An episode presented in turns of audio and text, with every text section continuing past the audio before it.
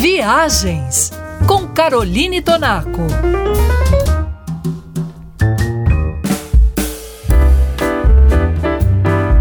O ano de 2023 consagrou Los Cabos, no México, como um dos destinos mais procurados por turistas de todo o mundo. Para muitos deles, Los Cabos poderia ser descrito como um corredor turístico de aproximadamente 32 quilômetros. Num extremo deste corredor está a cidade de San José del Cabo e no outro extremo fica Cabo San Lucas. Neste trecho, situado entre o litoral do Pacífico e o deserto da Barra Califórnia, foram construídos hotéis luxuosos, exclusivíssimos e requintados. O viajante que circula por este corredor e olha para o oeste se encanta com o azul profundo do Oceano Pacífico e do Mar de Cortês. Quem olha para o leste se impressiona com os tons crus do deserto. Antes dessa região entrar para o mapa do turismo, ela era um reduto de pescadores. E muito antes do seu descobrimento pelos espanhóis, os manuscritos cartográficos designaram este ponto do mapa como Finisterre,